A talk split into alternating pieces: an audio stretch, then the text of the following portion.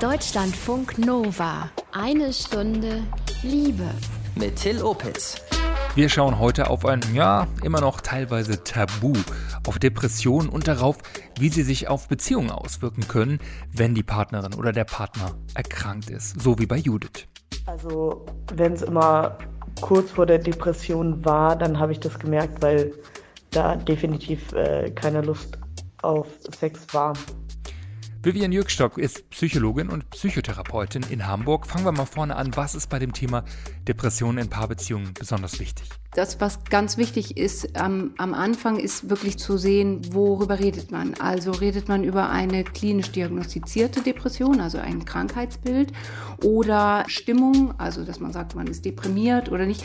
So gut es ist, dass es in, unseren, in unserem Sprachgebrauch und in unseren Köpfen drin ist, umso wichtiger ist es aber auch, dass man auf einen Nenner ist, worüber reden wir gerade. Ich glaube, da, damit fängt es tatsächlich auch schon mal an.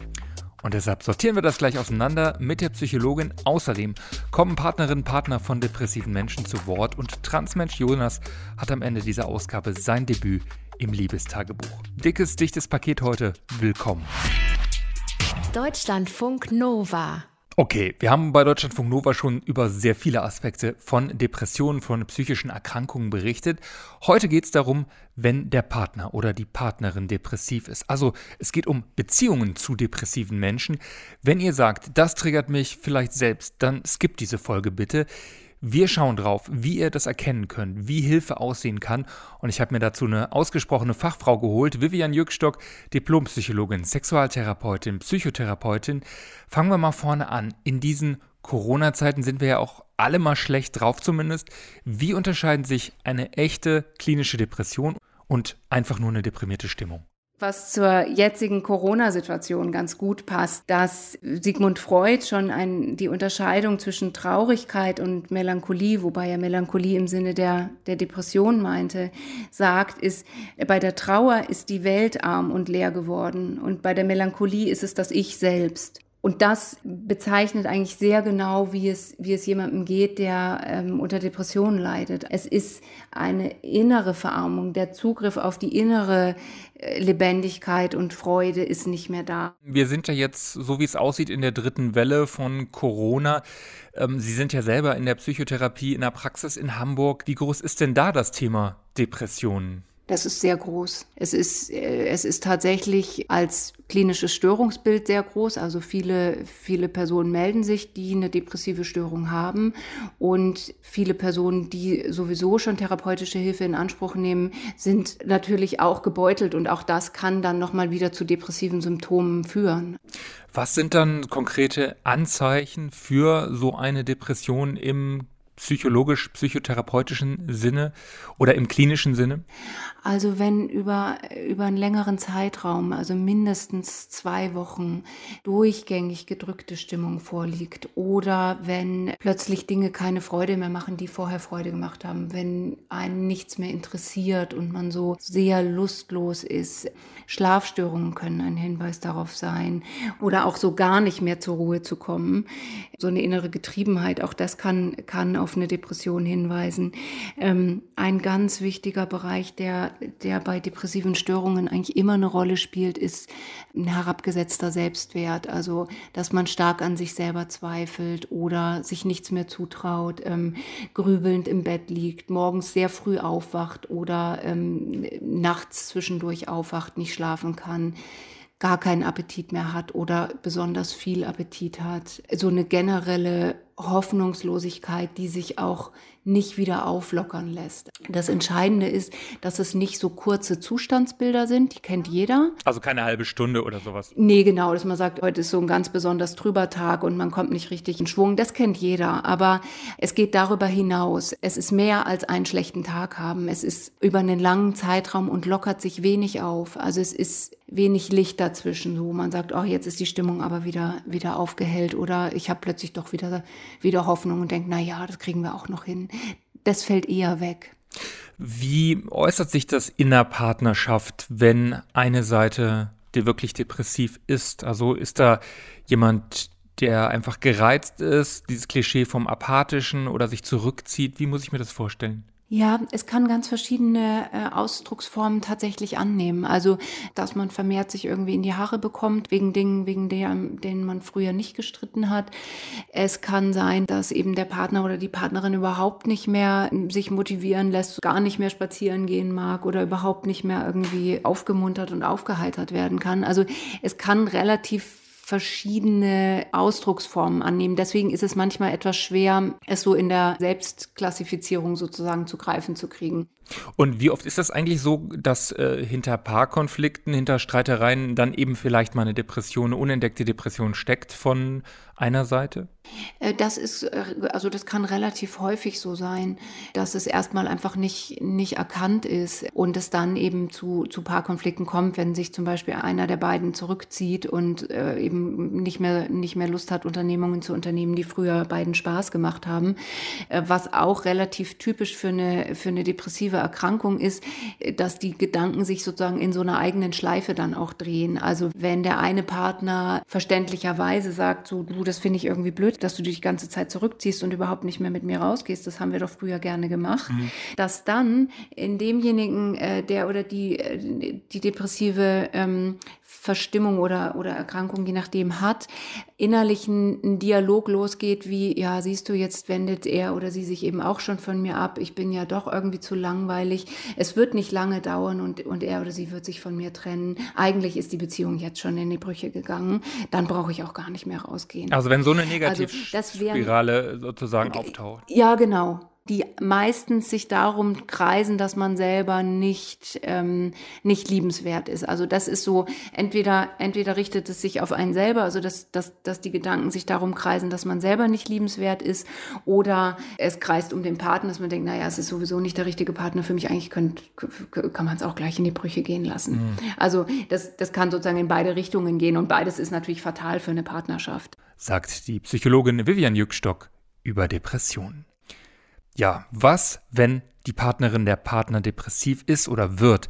Das fragen wir uns heute in eine Stunde Liebe. Judith und nennen wir ihn mal Steffen, die haben genau das erlebt. Sie waren beide jeweils mit depressiven Menschen zusammen, mit jemand, der an einer schweren Depression erkrankt war. Und sie erzählen uns, wie sich das für sie angefühlt hat. Ich habe circa ein Jahr jemanden gedatet, der mit Depressionen gekämpft hat.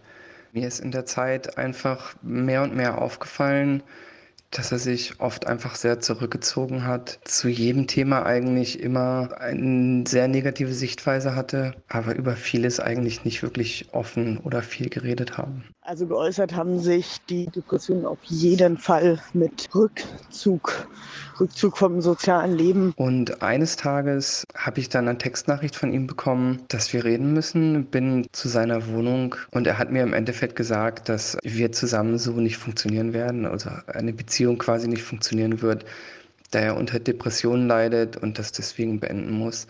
Und mich hat das selber auch natürlich irgendwie sehr überrollt einfach. Ich wusste in dem Moment gar nicht, wie ich damit umgehen soll. In längeren, anhaltenden Phasen, da war also nicht nur emotionaler Rückzug, sondern Rückzug von allem. Und damit ist auch definitiv eingeschlossen, dass es keine Lust gab auf Zärtlichkeit, Nähe, Intimitäten, dass die andere Person das auch auf jeden Fall nicht verstanden hat, wie man überhaupt nach beispielsweise einem stressigen Arbeitstag das Gefühl haben kann von sexueller Lust. Kuscheln war gut, aber alles andere war eher nicht gewünscht, sondern es war eher in Richtung Geborgenheitsgefühl, Nähegefühl. Also ich habe das bis dahin nicht wirklich so als Depression mitbekommen, sondern halt einfach nur ja, ihn für einen Menschen gehalten am Anfang, der halt einfach ja, sehr launisch ist vielleicht. Sonst hat sich das geäußert, indem man, man die andere Person immer mit Samthandschuhen anfassen muss. Bei allem, wie man es sagt oder wie man es ausdrückt, äh, vorsichtig sein muss. Ja, am Ende war es dann im Endeffekt so, dass ich irgendwie das Gefühl hatte, in so einer Art Co-Abhängigkeit mit ihm schon fast gefangen zu sein, kann man sagen.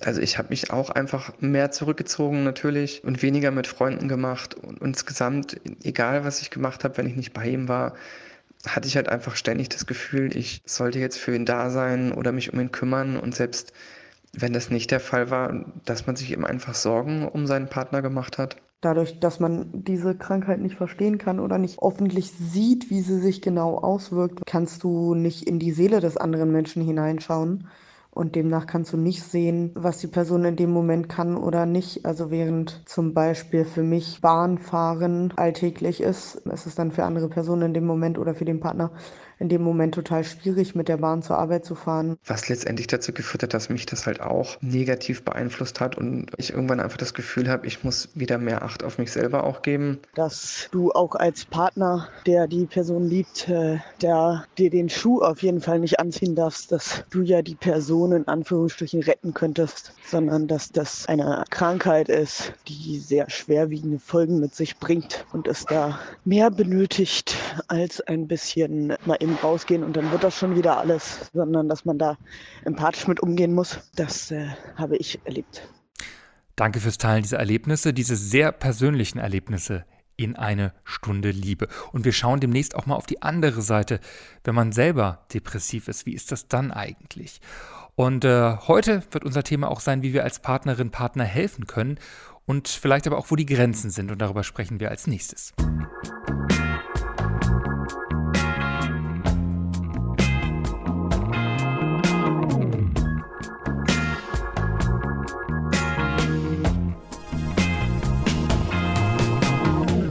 Das wird schon wieder. Ach komm, jetzt reiß dich mal zusammen. Mensch, Kopf hoch. Solche Sprüche, die sind ein ziemliches No-Go, wenn die Partnerin oder der Partner depressiv ist oder sein könnte. Ich habe die Therapeutin Vivian Jückstock gefragt, wie spreche ich denn das Thema dann am besten an in einer Beziehung? Also Kopfhochmentalität, das ist ein bisschen schwierig, weil es oft nicht die, die, die innere Realität und das, wie, wie es eben dem oder der Betroffenen geht, widerspiegelt und die sich noch unverstandener fühlen. Es wäre eine Möglichkeit mm, zu sagen, Mensch, mir ist aufgefallen, du grübelst so viel. Ähm, kann, kann ich dir da irgendwie behilflich sein? Oder also jetzt nicht beim Grübeln, aber also kann, würde es dir helfen, wenn du mit mir mal drüber redest, was dich so bedrückt? Oder also eher eher mitzuteilen, was einem selber aufgefallen ist oder zu sagen, hm, ich traue mich gar nicht mehr, dich zu fragen, ob wir mal rausgehen wollen, weil, weil ich den Eindruck habe, dass das macht dir noch mehr Druck. Hm. Ähm, stimmt das so? Dann sprechen sie es an, aber es ist nicht so, ein, nicht so ein Vorwurf. Jedes Mal, wenn ich dich frage, ob wir rausgehen wollen, sagst du nö oder sagst gar nichts. Das nervt mich total. Ich gehe jetzt alleine, hm. sondern eher mitzuteilen, wie es einem selber damit geht, möglichst ohne Vorwurf. Hm. Und vielleicht auch sowas vorzuschlagen wie, äh, was ist denn einfach mal sich professionelle Hilfe zu holen, sich beraten zu lassen, was das sein könnte, dass das auch vielleicht nichts Schlimmes ist, zum äh, Psychologen, zur Psychologin mal zu gehen? Ja, also ich glaube, dass das sehr hilfreich ist, wenn, vor allem wenn man das auch von einer Person hört, von der man weiß, die, die meint es gut mit einem. Mhm. Also was zur Depression eben dazugehört, ist auch so ein Gefühl von Hoffnungslosigkeit. Deswegen kommt dann manchmal gar nicht von alleine dieser Gedanke, auch hm, ich könnte ja mal gucken, wie es wieder besser wird, sondern es ist eher dieser Gedanke, naja, es wird sich eh nie was dran ändern. Und dann kann es sehr, sehr hilfreich sein, wenn von außen jemand ist und sagt, komm, wir schauen mal irgendwie, ob wir einen Termin ausmachen können oder lass uns mal im Netz gucken. Ähm, also es gibt auch viele gute Angebote im, im Internet, wo man sich einfach erstmal informieren kann, ähm, seriöse Seiten, wo, wo nochmal beschrieben ist, was ist eigentlich eine Depression, wie kann ich so im ersten Moment damit umgehen oder wie, wie kann ich mich dem Thema annähern. Und was äh, auch einfach ein großer Risikofaktor äh, tatsächlich bei Depressionen ist, ist ähm, Suizidalität. Also das ist ernst zu nehmen und äh, darf auch nicht unterschätzt werden. Mhm. Und es kann wahnsinnige Angst machen, wenn der Partner oder die Partnerin sagt, ja, irgendwie eigentlich weiß ich gar nicht, ob ich noch leben will, weil es alles so schrecklich ist. Also das löst ja was aus in einem, wenn man sowas hört. Wie gehe ich dann damit um, wenn genau das ich das höre und da jemand in seinem Leben vielleicht gar keinen Wert sieht in der Eigenwahrnehmung ja, also das ist schon relativ fortgeschritten dann vom, von dem Ausmaß. Ne? Also wenn jemand darüber nachdenkt, das Leben zu beenden, dann ist Alarm. Und das ist nichts, was ein Partner alleine halten sollen müsste, sondern da muss Hilfe von außen reinkommen. Das, das ist sehr klar. Also wenn es sozusagen ganz konkret ist, dann, dann muss man den Notarzt anrufen. Ähm, wenn es eher was ist, wo jemand sagt, ja, ich habe da irgendwie auch schon, ich bin schon so verzweifelt, dass ich sogar daran gedacht habe, mhm. dann heißt es, dass man sehr zügig zügig einen Termin bei einem Facharzt, Hausarzt, Psychotherapeut, Psychiater. Also die sind alle Ansprechpartner für dieses Thema und können alle weiterhelfen. Da ist eher das Problem, wie, wie kriegt man einen, einen relativ bald Termin so. Also das ist dann auch nichts, wo man sich auf ewige Wartelisten schieben lassen sollte, sondern dann kann auch der, der Partner oder die Partnerin sozusagen helfen und sagen, okay, ich, ich mache die Dringlichkeit deutlich am Telefon. Das heißt, es gibt in solchen Fällen auch die Möglichkeit, dass Leute relativ kurzfristig einen Termin kriegen, weil man hört ja immer wieder, dass die Leute erstmal sechs Monate warten oder so. Ja, genau. Also da ist es wichtig, dass, dass auch diese Deutlichkeit benannt wird. Also wenn, wenn es ganz akut ist, kann man natürlich immer in die Klinik gehen. Mhm. Aber wenn es in einem Rahmen ist, wo es sozusagen tolerierbar ist, dass man, dass man einen Termin ausmacht und wartet, dann kann man trotzdem diese Dringlichkeit nochmal deutlich machen. Und es gibt, also das über die 116, 117, kann man auch ähm, dringende Akuttermine vereinbaren. Mhm. Also diese Hotline, wo Ärzte rund um die Uhr zu erreichen sind, 116, 117. Genau, also da kann man direkt auch Termine, zumindest für Erstgespräche. Man bekommt nicht sofort einen Psychotherapieplatz, aber man bekommt auf jeden Fall ein erstes Gespräch und zwar auch recht zeitnah. Und dann hat, ist man zumindest schon mal nicht mehr ganz alleine mit dieser Thematik. Und man kann auch fragen sonst als Partner oder Partnerin, ob man mitkommen darf, wenn, wenn, wenn der, der Partner oder die Partnerin einverstanden ist und, und eben die entsprechende Fachperson auch. Über die bundesdeutsche Hotline 116 117 gibt es rund um die Uhr Kontakt zu Ärzten und Therapeuten. Im Laufe eines Jahres erkranken 5,3 Millionen Menschen an Depressionen, allein in Deutschland. Das zeigen die Zahlen der Krankenkassen und darunter sind natürlich auch Partnerinnen und Partner. Das Gute, bei Depressionen gibt es Hilfe und ich habe Psychologin Vivian Jückstock aus Hamburg gefragt, wie gut Depressionen heute denn behandelbar sind. Depression ist sehr gut behandelbar. In der Regel gibt es Kombinationsmöglichkeiten zwischen Medikamenten und Psychotherapie.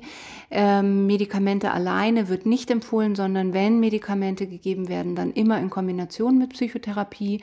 Äh, Medikamente sind aber nicht in allen Fällen nötig und auch nicht jeder möchte Medikamente nehmen, muss muss man auch nicht in allen Fällen. Und die Psychotherapien gibt es unterschiedliche Richtungen. Also eine sehr verbreitete Therapieform ist kognitive Verhaltenstherapie. Da wird sehr viel dann an diesen Gedanken und äh, Gedankenschleifen gearbeitet, an so Grundüberzeugungen, die werden hinterfragt, um, um sozusagen Platz zu machen für, für neue Annahmen, nämlich zum Beispiel die Annahme, ich bin liebenswert und andere mögen mich. Mhm. Da wird viel an, an diesen Überzeugungen gearbeitet. Ähm, es gibt andere Psychotherapieansätze, die auch genauso wirksam sind. Tiefenpsychologie, Psychoanalyse, also alle zugelassenen Psychotherapieformen sind gut wirksam zur Behandlung von Depressionen.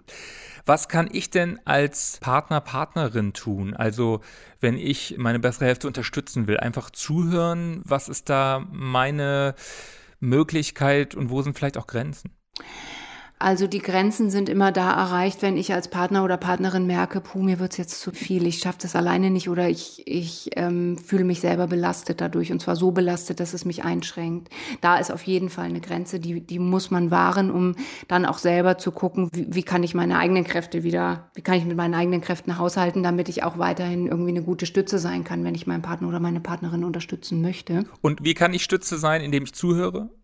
Also zuhören kann eine Möglichkeit sein. Es kommt ein bisschen darauf an, wie ausgeprägt tatsächlich die Depression auch ist. Wenn die sehr, sehr ausgeprägt ist, dann ist manchmal Kontakt schwierig. Also wenn, wenn man von außen nicht mehr so richtig äh, zu, zu jemandem durchdringen kann, ist Zuhören äh, wahrscheinlich etwas zu wenig. Und ehrlich gesagt, der Partner darf zuhören und das ist auch wichtig, aber, aber Partner sind keine Therapeuten. Also da ist auch niemandem geholfen, wenn, mhm. wenn man jetzt selber so das Gefühl hat, oh je, aber jetzt muss ich, muss ich doch helfen, sondern dann rutscht man damit rein und das, das ist fürchterlich. Dann geht es zwei Leuten schlecht statt einem. Äh, und das überfordert auch jemanden, der, also deswegen gibt es eben Therapeuten und Ärzte, damit man das genau nicht, nicht als Partner machen muss. Mhm. Wenn es ähm, noch nicht so ausgeprägt ist oder wenn, wenn man so im, im Bereich depressiver Verstimmungen ist, dann Sport, das ist immer so ein bisschen, klingt immer so blöd, aber ähm, Sport hat wirklich antidepressive Wirkung, auch auf Neurotransmitter-Ebene. Also das ist eigentlich da das Entscheidende. Und auch Körperkontakt, also jemanden in den Arm nehmen, streicheln, körperlich da sein, so, äh, ja, festhalten oder kuscheln, ähm, auch Sex. Also wenn beide das wollen, ist das immer eine schöne Sache. Ähm, bei der Depression ist, gehört oft dazu, dass es eine Libido-Minderung gibt, also dass die Lust auf Sex zurückgeht. Deswegen ist das manchmal so also kann sein, dass, dass der Partner oder die Partnerin dann überhaupt gar keine Lust auf Sex hat. Dann äh, muss Aber wenn da noch eine Lust da ist, dann kann es äh, gut verbindend sein. Ja, also alles, was uns menschlich gut tut. Ähm, und, und wenn das möglich ist, also wenn, wenn man da noch eine Ebene findet, dann ist das wahnsinnig viel Unterstützung und, und die Person, die eine Depression hat, fühlt sich geliebt, auch wenn sie es in dem Moment vielleicht nicht so direkt selber zurückgeben kann oder ausdrücken kann. Wie kann ich mir denn als Partner, Partnerin einer depressiv erkrankten Person Unterstützung holen? Gibt es da Unterstützungsangebote?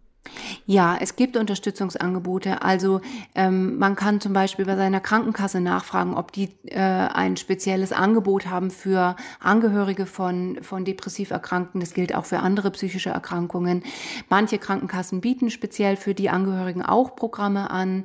Man kann sich tatsächlich im Netz ganz gut informieren. Ähm, es gibt Selbsthilfegruppen. Garantiert gibt es auch Online-Selbsthilfegruppen. Also wichtig ist, dass man da auswählt, dass man seriöse Angebote auswählt. Aber da gibt es relativ viel, was man, was man als Unterstützungsmöglichkeit auch relativ problemlos findet, wenn man Internetzugang hat. Herzlichen Dank, Vivian Jückstock, Diplompsychologin in Hamburg.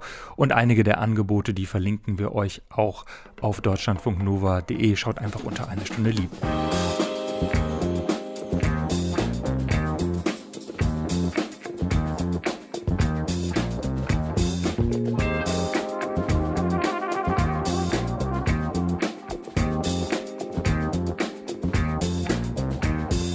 So, jetzt noch was ganz anderes. Es ist Zeit für Jonas und das Liebestagebuch. Jonas ist transmaskulin, nicht binär, also nicht in diesem simplen Mann-Frau-Schema einsortiert.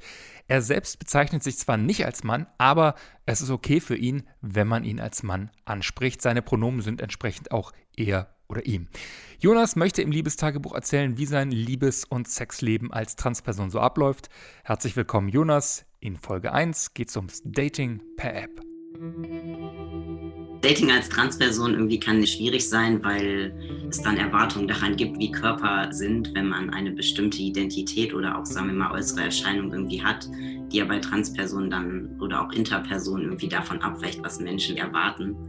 Als männlich identifizierte und auch größtenteils gelesene Person irgendwie mit Vulva kann es halt, sagen wir mal, schwierig sein, Dating-PartnerInnen zu finden. Und ein Einstieg eigentlich für mich war zu denken, okay, ich bin irgendwie schwul. Das war so ein Label, was halt super stark war. Und ähm, ein Problem, was ich schon dann natürlich gesehen habe, ist, sagen wir mal, dass es vielleicht in der schwulen Community einfach viel Transfeindlichkeit gibt und eine starke Fixierung auf Genitalien. Das heißt, wenn dort eine Person ohne Penis oder sagen wir mal mit keinem klassischen Penis irgendwie um die Ecke kommt, ist es oft schon schwierig. Zumindest gibt es das auch oft so popkulturell als Stereotyp, dass es so eine gewisse Feindschaft zwischen Schwulen und Lesben gibt, ja, wo quasi gesagt wird, sagen wir mal aus der schwulen Community, die geht, oh mein Gott, Brüste und Vulva oder Vagina, das ist dann so das ekligste, was man sich quasi überhaupt vorstellen kann. Und das ist auf jeden Fall ein Gedanke, den ich irgendwie vorher hatte. Kann ich überhaupt so in der schwulen Szene als transmaskuline Person, komme ich da jemals überhaupt an oder finde eine Person, die mich irgendwie okay findet und quasi mich nicht eklig findet, sagen wir mal so. Aber auch was ich dann nach meinem Coming Out aus meinem sozialen Umfeld gehört habe, hat man schon das Gefühl, man wird halt so ein bisschen auch als Freak betrachtet, ja. Das Wort fällt vielleicht nicht, aber ist so quasi so, ja, oh mein Gott, warum machst du das jetzt und findest du dann überhaupt jemals wieder einen Partner, eine Partnerin? Wer will dich denn jetzt noch? So. Und das sind natürlich auch sehr verletzende Sachen und die auch dann ja Ängste, die man vielleicht selber hat, auch noch zusätzlich schüren zusätzlich, was dann als Gegenteil passieren kann, ist dann quasi keine negative Diskriminierung, sondern positive Diskriminierung, wo, wo man dann eher als Fetisch irgendwie behandelt wird. Ne? Wo es halt irgendwie Leute gibt, die quasi sagen, oh ja, das möchte ich jetzt unbedingt mal ausprobieren, weil ich finde es halt irgendwie interessant. Das ist quasi dann eher so nur so dieses Freak-Ding. Ne? Oh ja, ich, ich gehe mal in den Zoo oder so und gucke mir das mal an und dann irgendwie habe ich das für mich mal abgehakt von meiner Bucketlist oder so oder kann noch Leuten davon erzählen. Aber wo natürlich auch mal Überlegen für mich war, okay, vielleicht sind das die einzigen Leute, die mich überhaupt wollen, ja, für die ich irgendwie in Frage komme. Irgendwann habe ich gedacht, komm, ich melde mich mal bei Grinder an, weil ich war auch eigentlich irgendwie mal neugierig, weil ich halt vorher habe ich irgendwie so Dating-Apps und so Zeug halt nie benutzt. Es war halt viel irgendwie positiver, als ich so gedacht habe. Also das ist, glaube ich, halt generell so eine Erfahrung, zumindest jetzt bei mir, dass halt oft man super viele Ängste hat und denkt, oh Gott, die Leute sind super schlimm. Aber am Ende sind die Erfahrungen oft dann doch viel besser. Äh, auch in dem Eins zu eins Kontakt, wie man als Individuum dann irgendwie behandelt wird, als was man halt sonst oft so für Horror-Stories irgendwie hört. Ich glaube, dass es immer super wichtig ist, so zu denken, okay, ich habe halt einen eigenen Wert, gehe jetzt nicht als Bittstellerin irgendwie dahin und nehme jetzt das, was ich halt irgendwie kriegen kann. Also das ist vielleicht auch schwierig, aber erstmal auch vielleicht selber offen und positiv da reinzugehen und auch irgendwie mutig. Und dann ist es auch eher so, dass einen die Leute auch in dem Sinne auf Augenhöhe und mit dem Respekt halt irgendwie begegnen und wissen, wo sie dran sind. Meine Partnerperson heißt Gray und ist auch eine nicht-binäre Person. Grinder war so, was das geebnet hat, die Möglichkeit, dass diese Beziehung überhaupt bestanden hat, weil ich dann dadurch erstmal so ein bisschen Mut gefasst habe, was so Dating angeht und dachte, okay, es ist gar nicht so schlimm. Ich glaube halt so, wenn ich vorher nicht mal auf Grinder unterwegs gewesen wäre und quasi so diese Offenheit entwickelt hätte, zu sagen, ach komm, ich traue mich jetzt einfach mal und mach das mal und gucke, was passiert, hätte ich so den Schritt auch irgendwie nicht gemacht zu sagen, so, okay, hier, hier bin ich, lass uns das mal irgendwie probieren. Ja, anders als gedacht, Transmensch Jonas hat gute Erfahrungen mit Dates per App gemacht. Demnächst mehr. Und das war eine Stunde Liebe für heute. Abonniert den Podcast gerne bei iTunes, Spotify oder in der ARD Audiothek App. Wir freuen uns über Feedback, Themenvorschläge. Einfach schreiben an mail@deutschlandfunknova.de. Ich bin Till Opitz. Danke euch fürs liebevolle Lauschen. Deutschlandfunk Nova. Eine Stunde Liebe. Jeden Freitag um 20 Uhr. Mehr auf deutschlandfunknova.de.